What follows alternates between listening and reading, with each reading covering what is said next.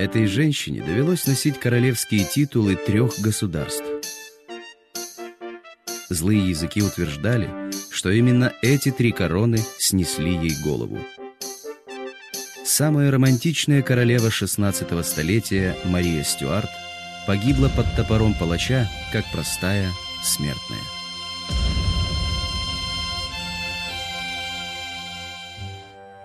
Мария Стюарт родилась в 1542 году в резиденции шотландских королей замке Линлитгау.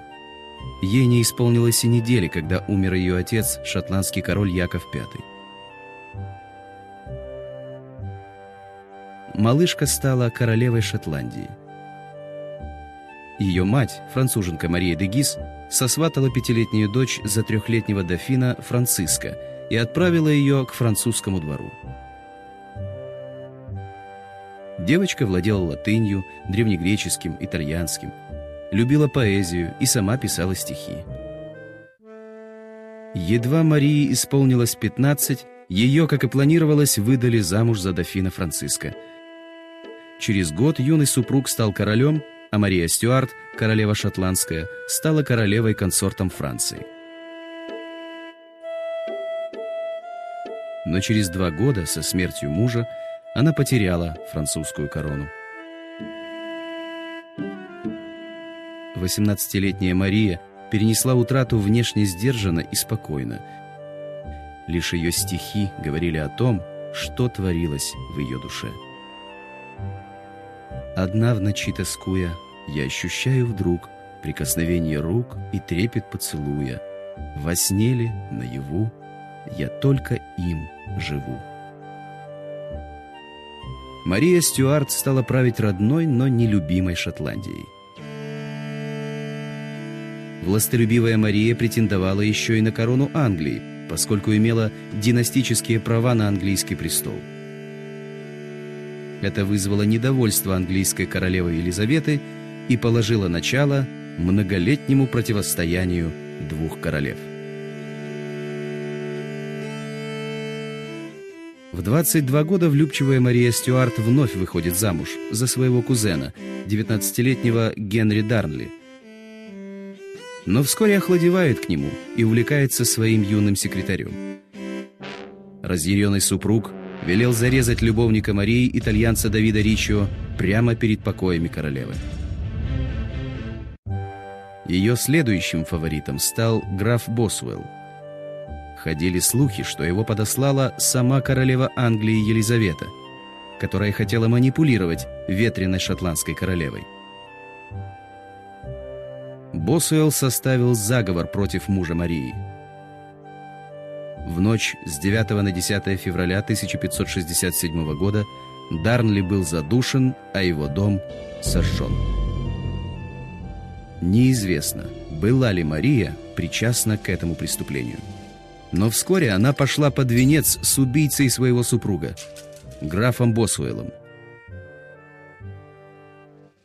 Этот брак вызвал недовольство в стране. Прежде верные Марии войска после ее нового замужества отказались ее защищать. Под постоянным нажимом Лондона Мария делала одну политическую ошибку за другой.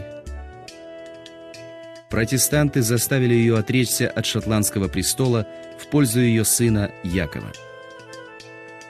Так, спасая свою жизнь, Мария рассталась со своей второй шотландской короной, которую носила семь лет. Свергнутая королева Мария Стюарт собрала войско, чтобы вернуть шотландский престол, но потерпела сокрушительное поражение у Лэнгсайда. Тогда Мария бежала из Шотландии в Англию и не нашла ничего лучшего, как обратиться за помощью к своему давнему врагу, английской королеве Елизавете – эта ошибка стоила Марии свободы. Поводом для ее заключения стал вопрос о причастности Марии к убийству мужа. Но даже находясь в тюрьме, Мария оставалась претенденткой на английский престол. Ее освобождение было выгодно оппозиции, которая стремилась свергнуть Елизавету. В стране один за другим вспыхивали восстания. Очередной заговор возглавил новый претендент на руку Марии герцог Норфолкский. Но мятежников арестовали, и в 1572 году герцог был казнен. Через три года был раскрыт еще один заговор католиков. На этот раз Марию обвинили не только в соучастии в мятеже, но и в покушении на королеву Англии. Но осудили Марию Стюарт за старое, недоказанное преступление, причастность к убийству ее мужа Генри Дарнли. После девяти лет заключения суд вынес Марии смертный приговор. 1 февраля 1587 года Елизавета подписала смертный приговор Марии Стюарт, бывшей королеве Шотландии, бывшей королеве Франции и претендентке на английский престол. 8 февраля 1587 года в зале замка Фотерингей 45-летняя Мария Стюарт была обезглавлена. Романтичная Мария, которая предпочитала стихи Рансара трактатам Макиавелли, оказалась плохим политиком и упорно играла только одну, усвоенную с колыбели роль – роль королевы.